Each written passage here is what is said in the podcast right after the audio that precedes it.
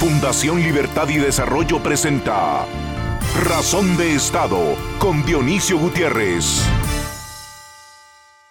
Razón de Estado presenta hoy los resultados de la segunda encuesta nacional de segunda vuelta electoral 2023, a cargo del licenciado Paul Boteo, director ejecutivo de Fundación Libertad y Desarrollo. Luego les presentaremos a un selecto panel de invitados para analizar los resultados de la encuesta y el momento político que vive Guatemala. En la presentación del evento de nuestra fundación, la licenciada Fátima Fernández anunciará la llegada del grupo de observadores invitados por el doctor Dionisio Gutiérrez, entre los que están los presidentes Aznar de España, Pastrana de Colombia, Calderón de México y Quiroga de Bolivia. Además viene una delegación de Washington encabezada por el señor George Piro, director a cargo de las operaciones internacionales del FBI hasta hace algunas semanas, entre otras personalidades de las agencias de seguridad de Estados Unidos. Para iniciar, les presentamos las palabras de apertura del doctor Dionisio Gutiérrez, presidente de Fundación Libertad y Desarrollo. Les prometemos que esta es la última encuesta electoral que hacemos. Con eso de andar haciendo encuestas, a mí no me va muy bien en los debates presidenciales. Muy buenos días a todos. Gracias por estar con nosotros una vez más. Qué gusto verlos. Más allá de las encuestas políticas que importan, porque aclaran, informan y vertebran los procesos electorales, más allá de que las hacemos con gran sentido de responsabilidad, honradez y rigor profesional por principio, pero también por nuestro nombre y nuestro prestigio. Más allá de esto, sentimos que es nuestra obligación hablar con claridad sobre el momento político que vive nuestro país. A pocas horas de estar frente a las urnas de la historia, donde daremos vida al acto supremo de soberanía individual que es votar, la nación guatemalteca debe advertir que los valores del humanismo clásico, el sueño de la razón y los ideales que fundaron nuestra república liberal se han derrumbado casi en su totalidad. Por acción y por omisión, nos convertimos en una sociedad sitiada por la incompetencia de los políticos y la indiferencia de las élites. Derivamos en una nación agraviada por la corrupción pública, extraviada en las mentiras del populismo, sometida a su creciente autoritarismo. Los ciudadanos en calidad de testigos pasivos hemos visto en los últimos 20 años la deconstrucción de la justicia, la degradación de la política, la captura del Estado la mayoría de los políticos perdieron el sentido de la decencia. Hicieron del proyecto de nuestra república un campo de batalla de clanes criminales que se reparten el Estado buscando botín e impunidad. Aunque saben que un pueblo harto de sus políticos termina arrasándolos, ya no hay escándalo capaz de avergonzarlos. Solo vean el historial y el comportamiento de la candidata oficial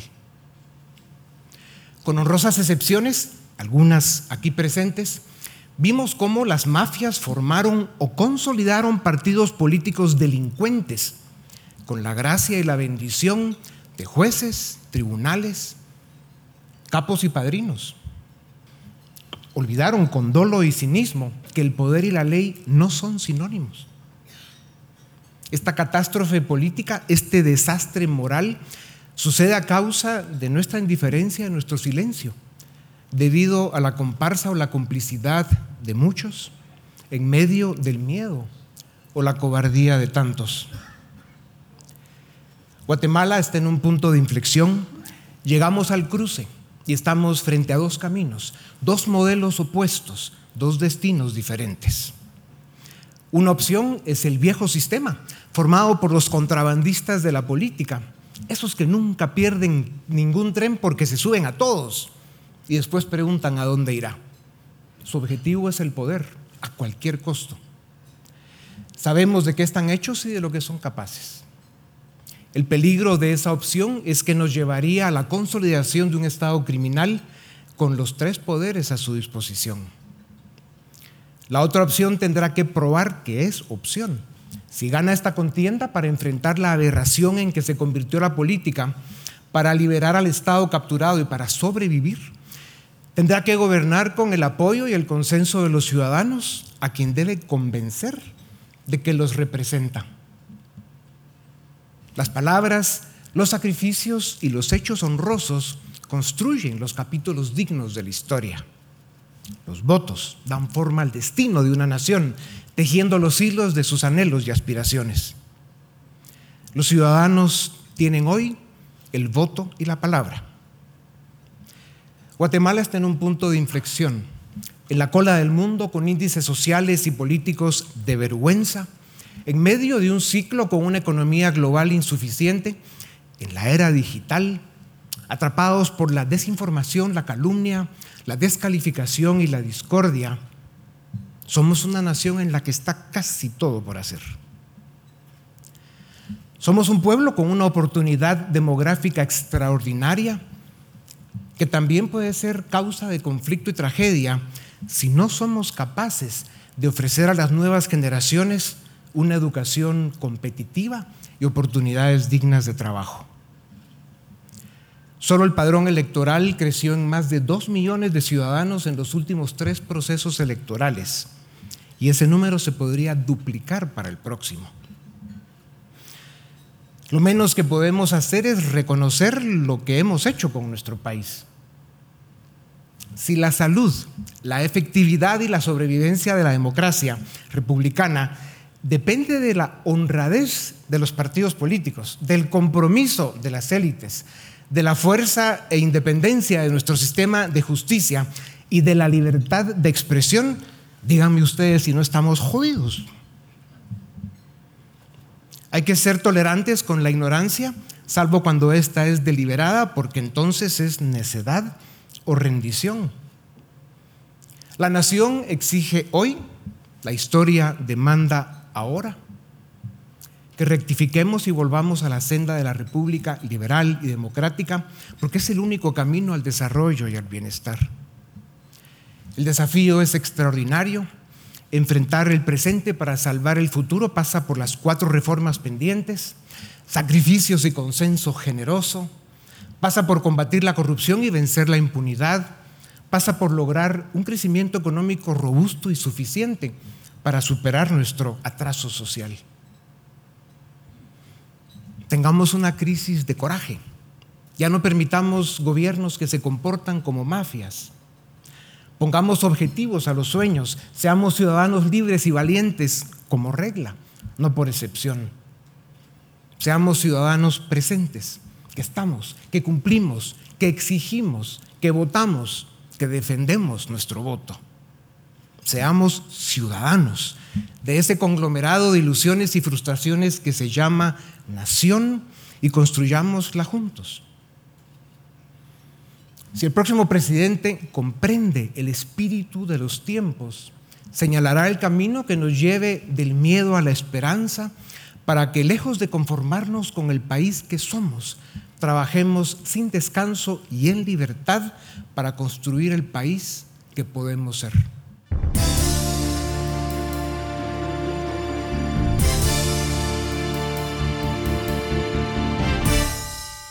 Bienvenidos a la presentación de la segunda encuesta nacional de Fundación Libertad y Desarrollo junto con Sid Gallup. No es la primera vez que hacemos este ejercicio. En el 2019 realizamos cuatro encuestas, dos en la primera vuelta electoral y dos en la segunda vuelta. Cuatro días antes de aquella primera vuelta electoral en el 2019, publicamos la encuesta y revelaba que un 22.6% de los encuestados indicaba que iba a votar por la señora Sandra Torres. Cuatro días después, ella obtuvo 22.08% de votos, es decir, la proyección que se hicieron en ese momento coincidió con los resultados que finalmente se dieron aquel 16 de junio. Por el lado del señor Alejandro Yamatei, eh, la encuesta decía que iba a tener una votación de 11.6%.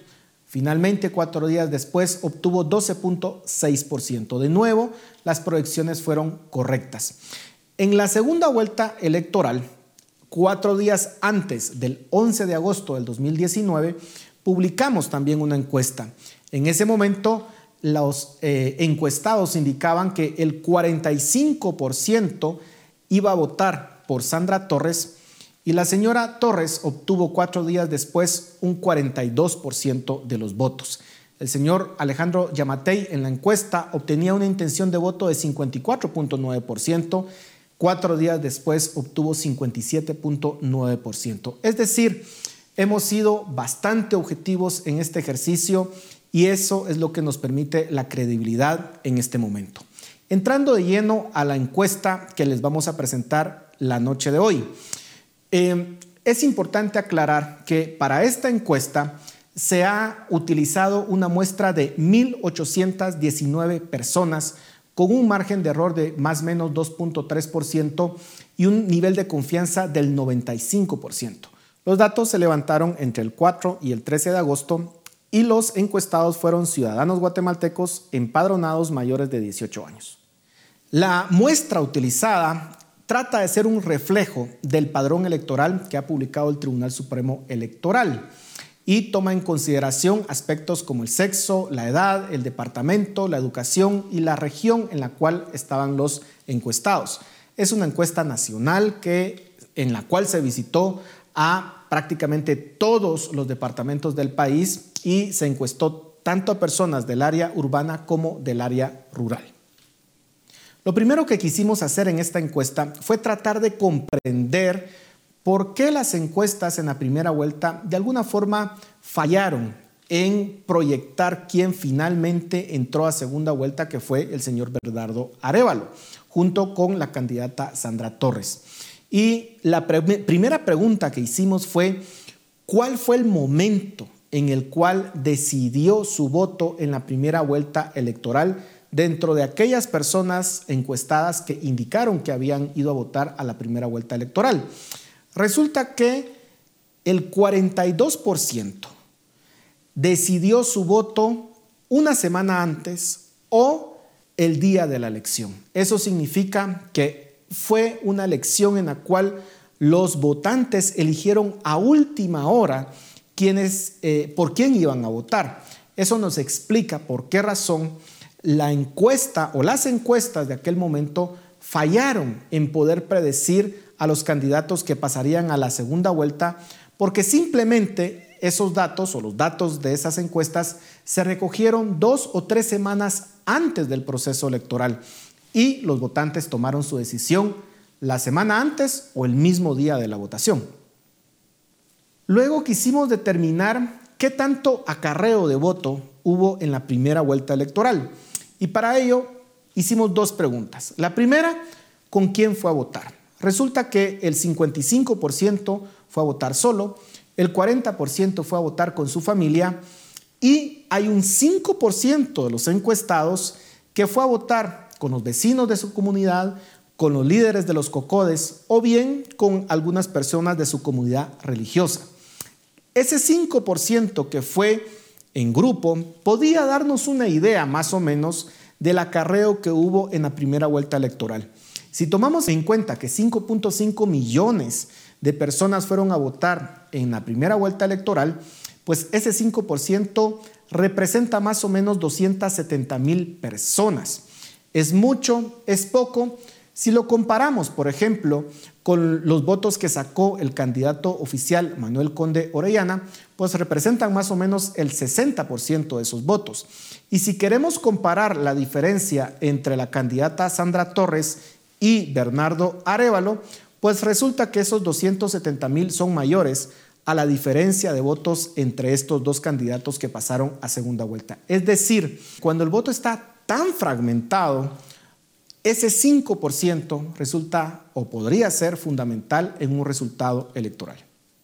Siempre en esta misma línea quisimos preguntar cómo se trasladó la persona el día de la primera vuelta electoral.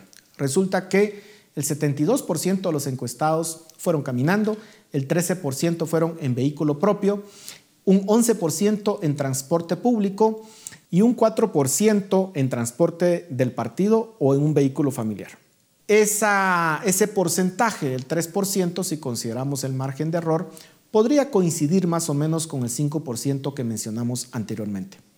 Uno de los aspectos más controversiales en esta elección ha sido la percepción de que las iglesias han participado activamente en llamar el voto a favor o en contra de alguno de los dos candidatos. Para examinar esta hipótesis, pues básicamente hicimos algunas preguntas. La primera, le preguntamos a los encuestados quién influye en su voto. Y resulta que el 77% indica que nadie, el 11% que su familia y un 4% que la iglesia. Es decir, no parece tan significativo. Ahora, cuando le preguntamos a los encuestados, ¿alguien de su iglesia le ha aconsejado por quién votar? ¿Algún líder de su iglesia o el pastor o el sacerdote?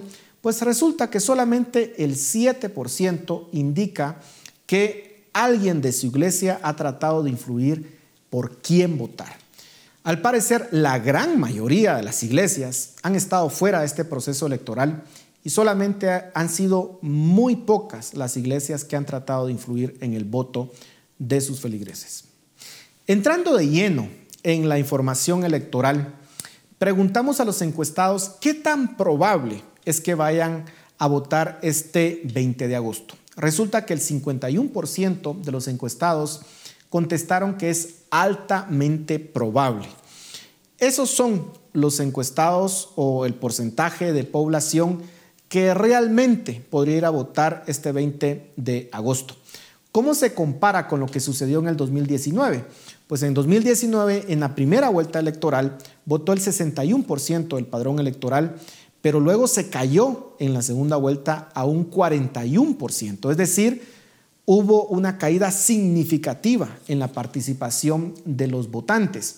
En esta ocasión pareciera que igualmente va a caer la, participación eh, de los votantes, pero posiblemente no tan fuerte como cayó en el 2019. Quisimos medir si había cambiado el nivel de conocimiento y la imagen que tenían los partidos políticos entre la primera y la segunda encuesta. Resulta que no hay cambios significativos.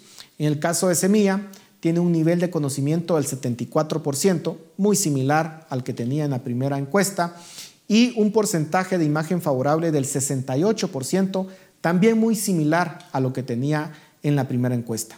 En el caso de la UNE, tiene un nivel de conocimiento del 85%, también similar a lo que tenía en la primera encuesta, y la opinión favorable sobre este partido político alcanza al 42% de los encuestados. De nuevo, muy similar a lo que tenía en la primera encuesta. Luego quisimos examinar si había cambiado la imagen que se tienen de los candidatos, tanto su nivel de conocimiento como la imagen favorable o desfavorable que pudieran tener los entrevistados. En cuanto al nivel de conocimiento, Sandra Torres continúa básicamente con el mismo nivel de conocimiento de la primera encuesta, pero lo interesante es que aumentó un poco su opinión favorable o su imagen favorable. Pasó de un 45% a un 49% la imagen favorable en esta segunda encuesta. En el caso de Bernardo Arevalo, su nivel de conocimiento permanece prácticamente invariable, así como su nivel de aprobación que se mantiene en un 77%. Una pregunta fundamental a pocos días de la elección es quién consideran los encuestados que va a ganar esta elección independientemente de por quién van a votar. En el caso de Bernardo Arevalo, el 45% de los encuestados cree que va a ganar él y el 27% de los encuestados cree que va a ganar Sandra Torres. Hay un 29% que simplemente no sabe quién de los dos va a ganar. Una de las preguntas importantes en este ejercicio es cómo consideran que va a quedar el país si queda uno u otro candidato. En el caso de ganar Sandra Torres, los encuestados indicaron el 30% que el país empeoraría, un 20% considera que mejorará y un 32% considera que quedará igual, un 17% no sabe, no responde. En el caso de Bernardo Arevalo, solamente un 12% considera que el país va a empeorar si es que queda él. Un 32% considera que el país va a mejorar, una cifra bastante más alta que el 20% de Sandra Torres, y un 29% considera que va a quedar igual. Lo interesante de notar en este caso es que si se le pregunta a los votantes de Bernardo Arevalo qué piensan que va a suceder con el país si queda Sandra Torres, un 51% considera que el país va a empeorar. Eso cambia con los votantes de Sandra Torres si se le pregunta qué creen que va a pasar con el país si queda Bernardo Arevalo, porque ahí solamente el 21% de los encuestados considera que el país va a empeorar. Es decir, los votantes de Bernardo Arevalo realmente consideran que el país podría empeorar si queda Sandra Torres. Y eso nos habla mucho de la fidelidad del voto que pueda tener este candidato. Llegamos finalmente a la intención de voto. ¿Qué es lo más relevante acá? Lo importante es que el voto nulo y el voto en blanco se redujo de un 29% que se había registrado en la primera encuesta a un 18%. Eso significa que 11% de ese voto que estaba indeciso en la primera encuesta, pues ya se decidió por uno o por otro candidato. En el caso de Sandra Torres, capitalizó un 4% de ese voto al pasar su intención de voto de 28 a 32. Y en el caso de Bernardo Arevalo, subió su intención de voto de 43 a 50%, es decir, se quedó con un 7% de ese 11% que pasó de ser voto indeciso a tener una preferencia de voto definido. Luego hicimos un ejercicio en el cual dijimos, dentro de aquellas personas que indicaron que era altamente probable que iban a ir a votar, ¿quiénes van a ir a votar por Bernardo Arevalo y quiénes por Sandra Torres. Resulta que si solo consideramos ese segmento de los encuestados, el 57% dice que va a ir a votar por Bernardo Arevalo y un 32% dice que va a votar por Sandra Torres. Finalmente, cuando quitamos el voto nulo y el voto en blanco, resulta que Bernardo Arevalo tiene una intención de voto del 61% y Sandra Torres de 39% una cifra prácticamente invariable con la encuesta anterior. Ahora, si hacemos este mismo ejercicio con aquellas personas que dijeron que era altamente probable que van a ir a votar, pues Bernardo Arevalo tendría una intención de voto del 64% y Sandra Torres una intención de voto del 36%. Esto es la encuesta de Fundación Libertad y Desarrollo y Sid Gallup. Esperamos que sea una contribución importante para este proceso electoral y una contribución cívica para la democracia del país. A continuación, el debate en Razón de Estado. Hola, bienvenidos al debate de Fundación Libertad y Desarrollo. Hoy vamos a comentar pues, los últimos resultados que arroja una encuesta que hemos encargado desde Fundación Libertad y Desarrollo a la empresa encuestadora Sid Gallup. Eh, esta encuesta pues, ha hecho una, una recogida de datos que culminó el pasado 13 de agosto y nos ha arrojado ya un resultado eh, muy parecido a lo que había reflejado la encuesta anterior, que se publicó justamente hace dos semanas. Le da una ventaja al candidato del partido Movimiento Semilla, Bernardo Arevalo, con un 61% de votos netos versus un 39% que tendría la candidata de la Unidad Nacional de la Esperanza, UNE, Sandra Torres. Para comentar los resultados de la encuesta, que son no solamente el resultado de la presidencial, sino muchas otras preguntas que hemos hecho en esta encuesta. Ya me acompañan desde Ciudad Guatemala nuestro querido amigo Eduardo Fernández Dueña, él es analista político y profesor universitario. También nos acompaña Cristian Castillo, él es analista político del IPNUSAC y por supuesto nuestro director ejecutivo Paul Boteo. Ambos, eh, a los tres, bienvenidos a este segmento donde vamos a analizar la encuesta. Edu, entro directamente contigo. Obviamente la gente lo que está viendo es el dato del resultado de la, elección, lo que se espera para el 20, como decía yo. Realmente estamos más o menos parados en el mismo lugar que hace dos semanas en términos netos, pero en términos totales, es decir, si tomáramos en cuenta también los votos nulos y blancos, pues Pues sí, es cierto que Arevalo pasa de 43 a 50 puntos, Sandra de 28 a 32, pero cuando hacemos el neteo estamos más o menos igual. Parece que lo único que ha caído es un poco la indecisión. ¿Cómo lo viste, Eduardo? Bienvenido. Bueno, pues la verdad es que, en primer lugar, saludar aquí a todos, porque son grandes amigos. A Cristian, hacía años que no coincidía y tenía la oportunidad de, de estar con él y bueno, ya ustedes dos pues ya les veo más a menudo, ¿no? Eh, pero gracias por el espacio y, y, gracias por el producto a la fundación. Es un producto necesario, creo que era algo muy relevante en la Guatemala de hoy día jugar con estos datos y presentar estos datos y a pesar de que las diferencias quizás entre el primer producto y este no sean relevantes, yo creo que hay cosas, hay unos mensajes que han quedado muy claros.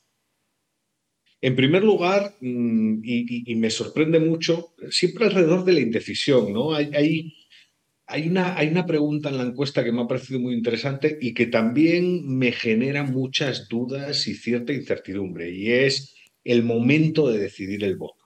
El momento de decidir el voto mm. creo que es un elemento fundamental. Preguntar eso es fundamental. Y claro que en la última semana, por ejemplo en España, en la última semana se supone que el 38% de los electores deciden su voto. En Guatemala es el 21%. Pero es que en la urna es el 21% con base en la encuesta. ¿eh? Entonces estamos hablando de que el 42% de los electores deciden su voto en la última semana o en este fin de semana que viene, ¿no? En la urna, frente a la urna. Y eso puede ser un problema, porque claro, los datos tal y como están, eh, pues marcan un claro ganador, confirman una tendencia que se veía venir, pero no debemos olvidar este dato del momento en el cual se decide el voto, ¿no? Y creo que detalles que a lo mejor mucha gente no le da importancia adquieren importancia cuando vemos esto. Por ejemplo, el debate. Los debates, eh, bueno, el primer debate al que no fue la candidata y el segundo debate al que fue, pero que tuvo una actitud pues eh, cuando menos poco decorosa, ¿no? En relación al candidato Arevalo. Entonces eso quizás tengan consecuencias y eso quizás eh, sea relevante y dé mucho juego para analizar el día de las elecciones, ¿no? Porque tenemos ahí un amplio porcentaje de voto que se decide en la última parte de la carrera electoral. Pero para empezar, yo creo que con eso es mi impresión así al ver, de, de ojear la encuesta esta mañana.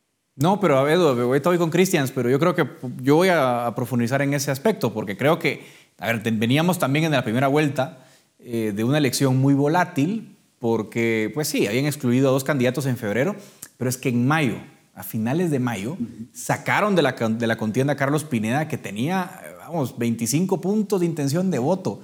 Eh, y luego tenías un pelotón de pequeñitos eh, enanos, dirían algunos en términos del tamaño de las barras, no, no en otra connotación, no me confundan, eh, de pequeñitos en, la contienda, ¿no? Que, por ahí parecía que Muleto, Suri destacaban, pero tampoco eran candidatos con mucha intención de voto. Y eso Cristian hizo que fuera prácticamente imposible para cualquier encuesta que se hiciera en aquel momento capturar esa fotografía del momento, ¿no? Sí, totalmente. Muy buenas tardes y muy buenas noches y el, agradecimiento por la oportunidad y un gran saludo al profesor Eduardo, con eh, que también admiro el trabajo académico que ha realizado en el país y el agradecimiento por la producción. Eh, hay que decirlo, esta es eh, la peor, el peor desempeño electoral de la UNE en los últimos 20 años. Desde el año 2003, cuando participa por primera vez la Unidad Nacional de la Esperanza en competencia electoral, eh, en, esta, en estas elecciones del 2023 es en donde ha tenido los peores resultados en cuanto a cantidad de diputados electos, en cuanto al número de alcaldías obtenidas y obviamente en cuanto a los votos obtenidos en primera vuelta de elecciones generales. Eh, respecto del año 2019, la candidata Sandra Torres obtiene 230 mil votos menos y todo esto lo que nos está diciendo claramente es que hay un desgaste significativo del partido con la mejor efectividad electoral que ha tenido la democracia de los últimos 40 años. También hay que reconocerlo que la UNE ha sido muy efectiva en, los resultados en sus resultados electorales.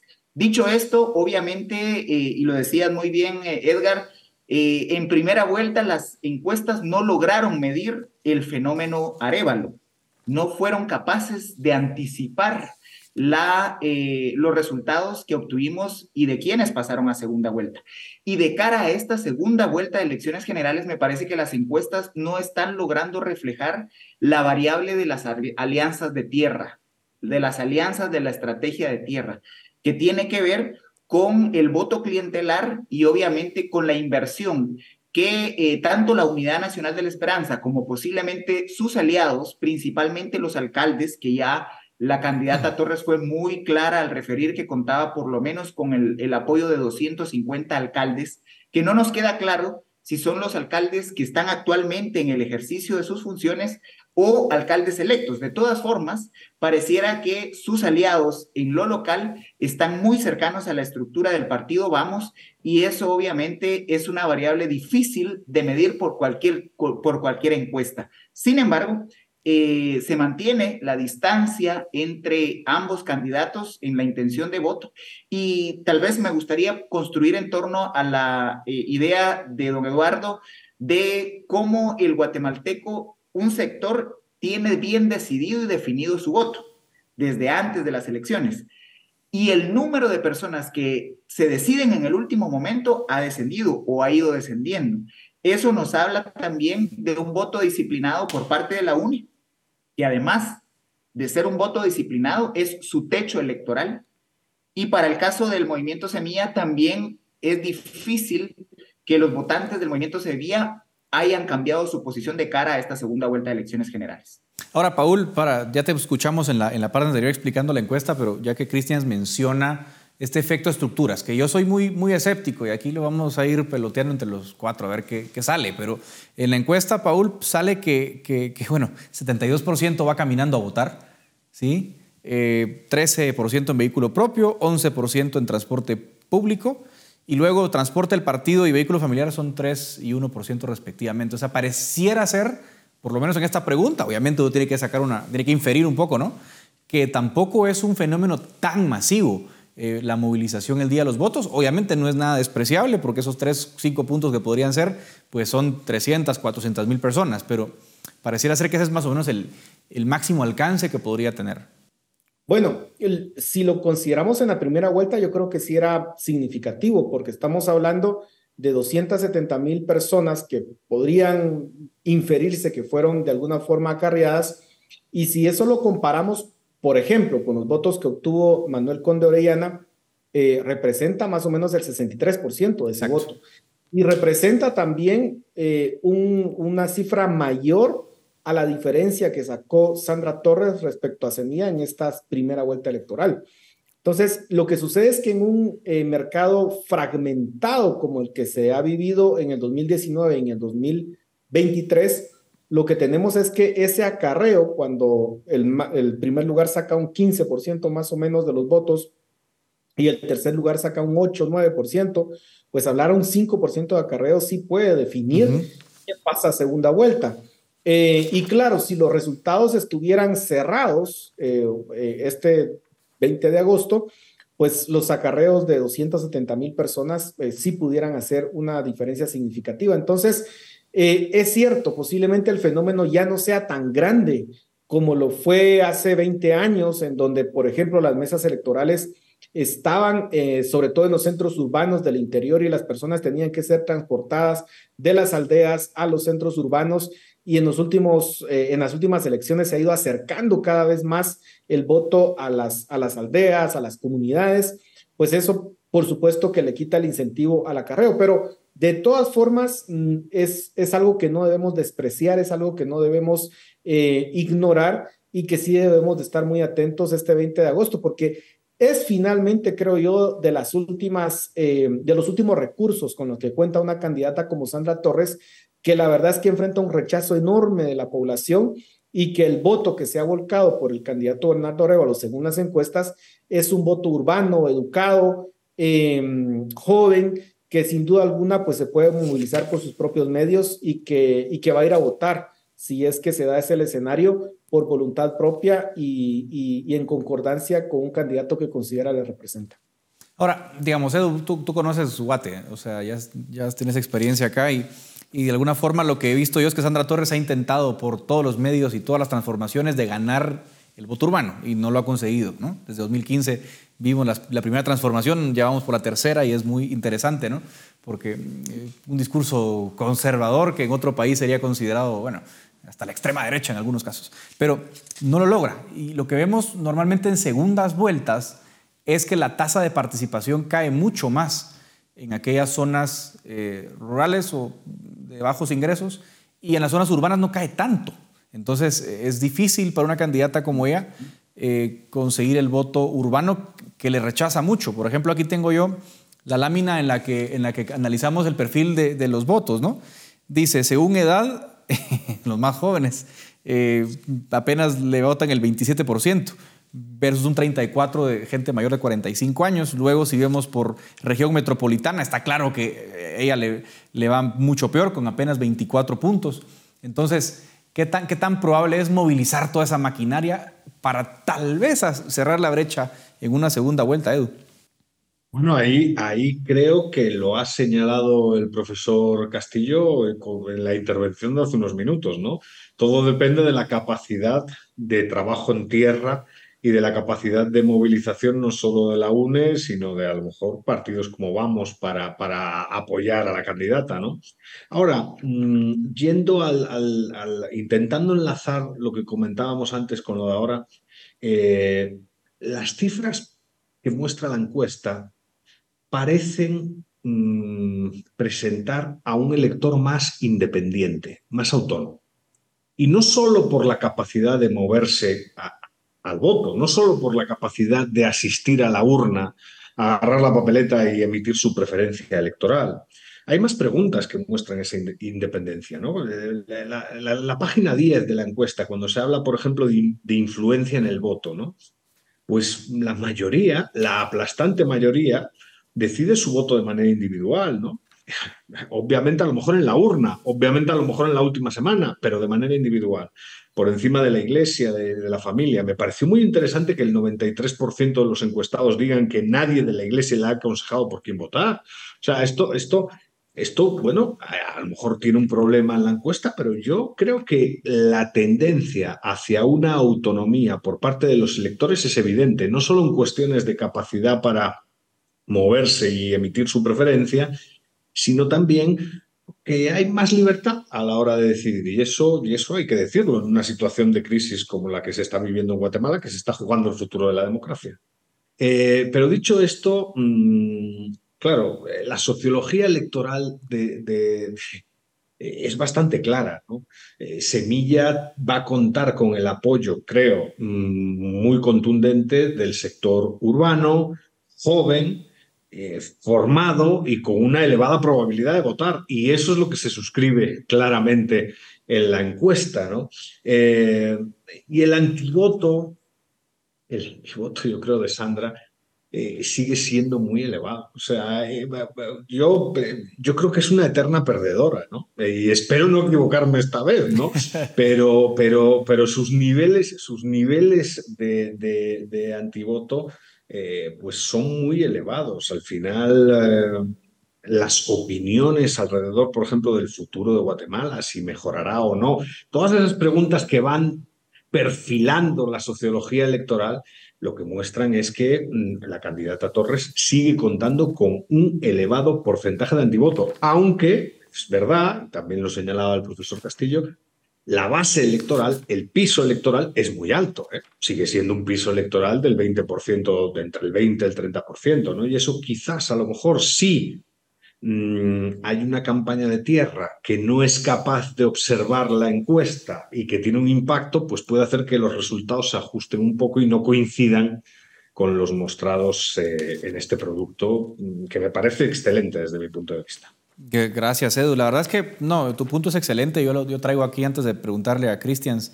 el recordatorio que hacía Paul cuando presentaba la, encuesta. ¿no? Eh, en 2019, de hecho, la, encuesta de Sid Gallup que encarga la fundación eh, le dio tres puntos más de los que logró Sandra Torres en segunda vuelta. Eh, pero obviamente es difícil medir estos fenómenos y son fotografías, efectivamente, como, como lo han dicho. Ahora, me, me interesa esta parte del voto negativo, ¿no? porque es cierto, se habla mucho de la variable eh, eh, digamos, de movilización, que puede ser importante, no cabe duda alguna.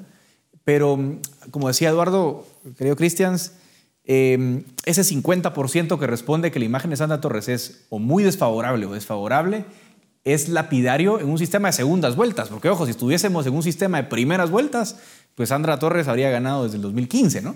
Pero, pero el asunto de cómo vas a un balotaje en segunda vuelta, ¿qué, tanto, ¿qué tan fácil será, tomando en cuenta que esta encuesta se cierra el 13 de agosto, que ese desfavorable, muy desfavorable, diga, bueno, igual voy a votar por ella? Eh, ¿Tú lo ves posible? No, y de hecho, de hecho, el profesor Eduardo pone un elemento fundamental.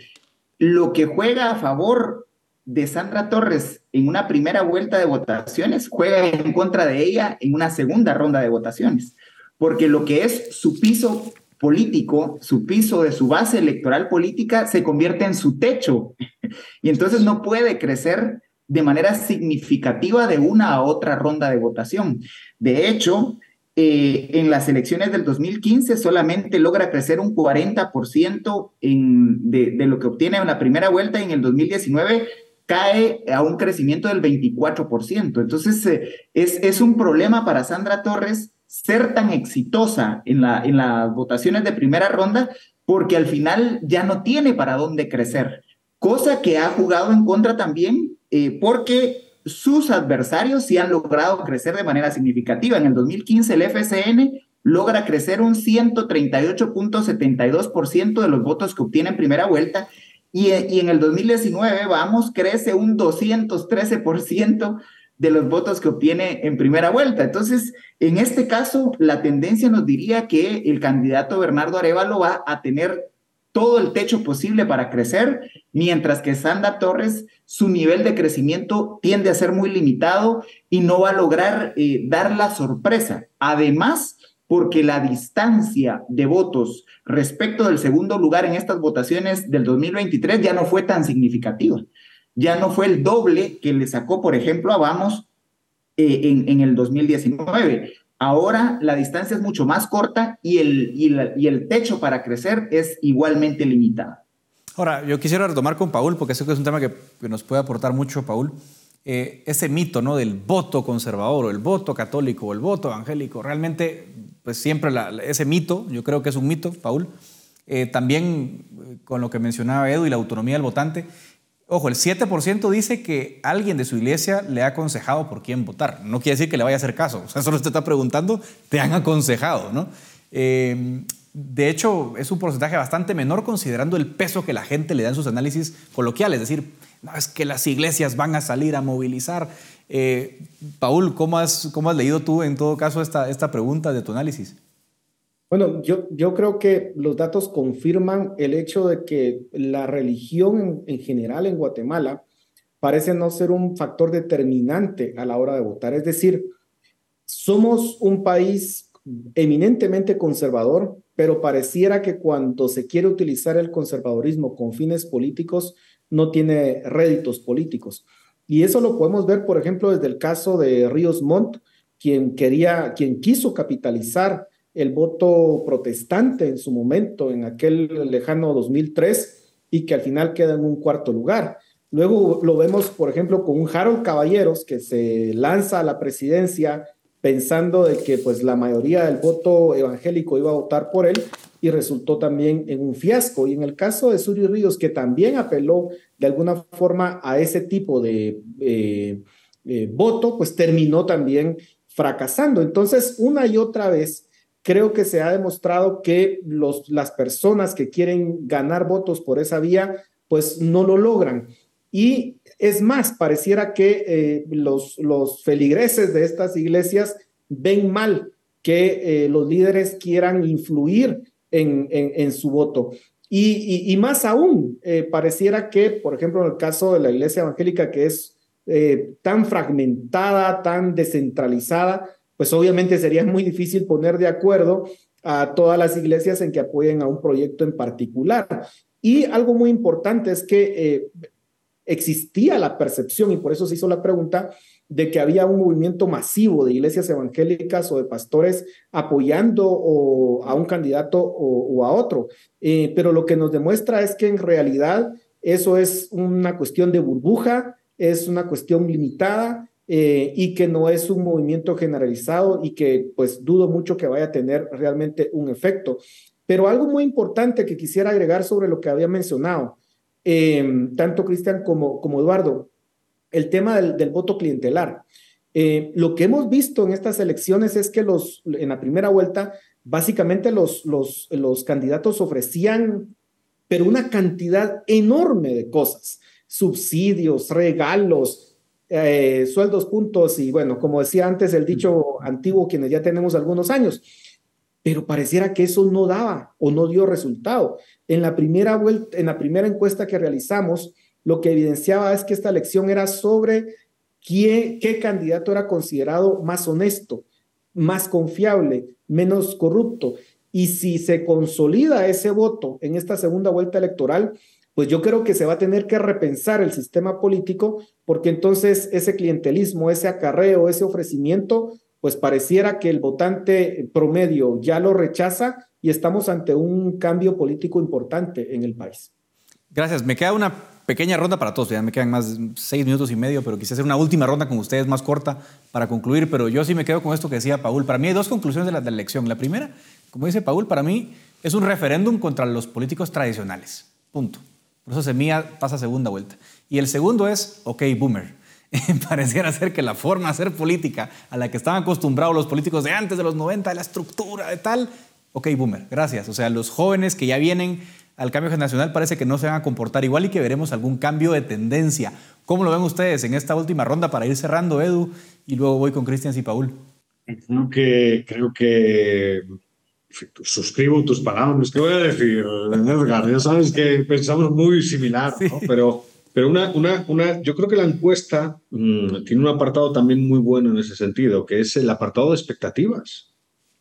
O sea, al final, al final las expectativas eh, juegan a favor de Semilla, ¿no? Y un amplio porcentaje de la población considera que se mejorará con Semilla y ese porcentaje es mucho menor cuando se habla de la UNE, ¿no? Entonces, al final, sí, es una especie de referéndum del viejo sistema, de la vieja élite política y una apuesta por algo nuevo, ¿no? Y yo creo que claramente, y esto debería tenerlo muy presente, eh, pues la élite del movimiento Semilla, aquí no hay una votación de carácter ideológico.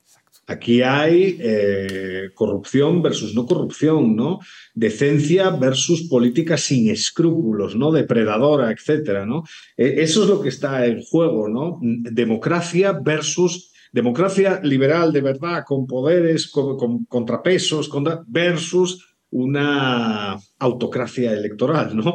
Eh, eso, es lo que, eso es lo que parece que la gente entiende en esta elección y, veamos cómo los resultados que se da y veamos también, porque el tema de las expectativas, que ya aparece en la encuesta, si eso luego se traiciona, si es que gana uno de los candidatos, el que despierta más expectativas, el sistema puede entrar en una crisis muy grave. ¿eh? O sea, cuando las expectativas están altas y no hay soluciones viables a futuro para resolver determinados problemas estructurales, eso puede ser un problema. Pero bueno, creo que, creo que otra vez la encuesta es un gran producto por eso, porque apunta también un camino y un análisis por ahí por el tema de las expectativas. Cristian, por favor. Bueno, eh, a mí me parece que en la filosofía popular guatemalteca siempre se dice que el que alcanza gana. Y efectivamente, ya los resultados lo que nos refieren es que Selmía no solo alcanzó, sino ya sacó una diferencia significativa respecto de la intención de voto de cara a esta segunda vuelta de elecciones generales. Me deja tranquilo eh, una variable que midió la encuesta, que es el compromiso de la gente que salió a votar en primera vuelta, que pretende salir a votar en segunda vuelta. Y eso eh, afortunadamente juega a favor del sistema democrático, juega a favor del sistema electoral guatemalteco y lo que queda es que ratifiquen la opción por la cual votaron en, eh, y la, opción por la cual han decidido votar y que eso le dé eh, gobernabilidad al, al, presidente que salga electo y ojalá eso contribuya a la estabilidad política del país. Para cerrar contigo, Paul, por favor. Bueno, yo creo que el llamado eh, de parte de, la fundación respecto a esta encuesta es a que se realice más de este tipo de ejercicios. Guatemala nos hace falta datos. Eh, y lamentablemente, como, como indicaba Cristian, al final cuando se sacan estos datos, pues en vez de discutirlos muchas veces, eh, pues se quieren cuestionar o, digamos, buscar cierto tipo de agenda, cuando en realidad en los países desarrollados esto es de lo más normal, el hecho de que se eh, publiquen encuestas.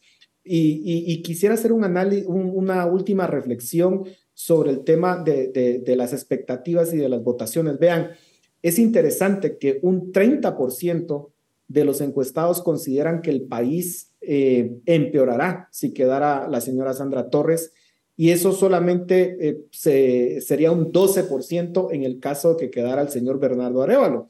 Es decir, eh, se le considera, digamos, un, tiene un negativo tan grande que es difícil de superarlo y sobre todo superarlo en estos, en estos últimos días.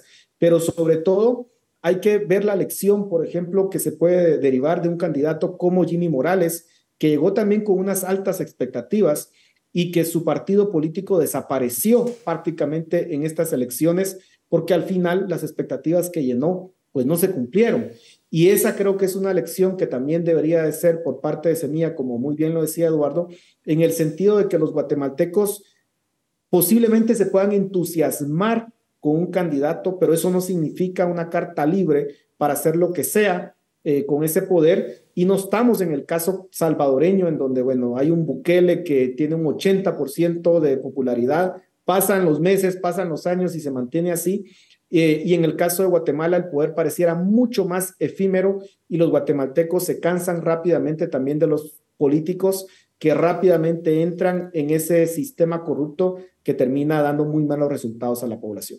Sí, sin duda. Yo, suscribo que el, que el 20 de agosto, más que un endorsement, digamos, a un proyecto ideológico, va a haber un referéndum contra el viejo sistema y vamos a ver cómo sale aquello, aunque creo que la encuesta orienta bastante bien por dónde irá a ser. Suscribo lo que decía Paul. Es importante que haya más ejercicios como estos, no solo en época electoral, también en época no electoral, para ir leyendo el país, porque creo que nos faltaron datos en, meses y años anteriores para, para saber en qué, en qué estado llegaba la temperatura a estas elecciones. Pero bueno, gracias a, los tres, gracias a Edu Fernández, a Cristian Castillo y a Paul Boteo por esta interesantísima conversación. Hasta aquí llega el debate de Fundación Libertad y Desarrollo. Razón de Estado con Dionisio Gutiérrez es una producción de Fundación Libertad y Desarrollo.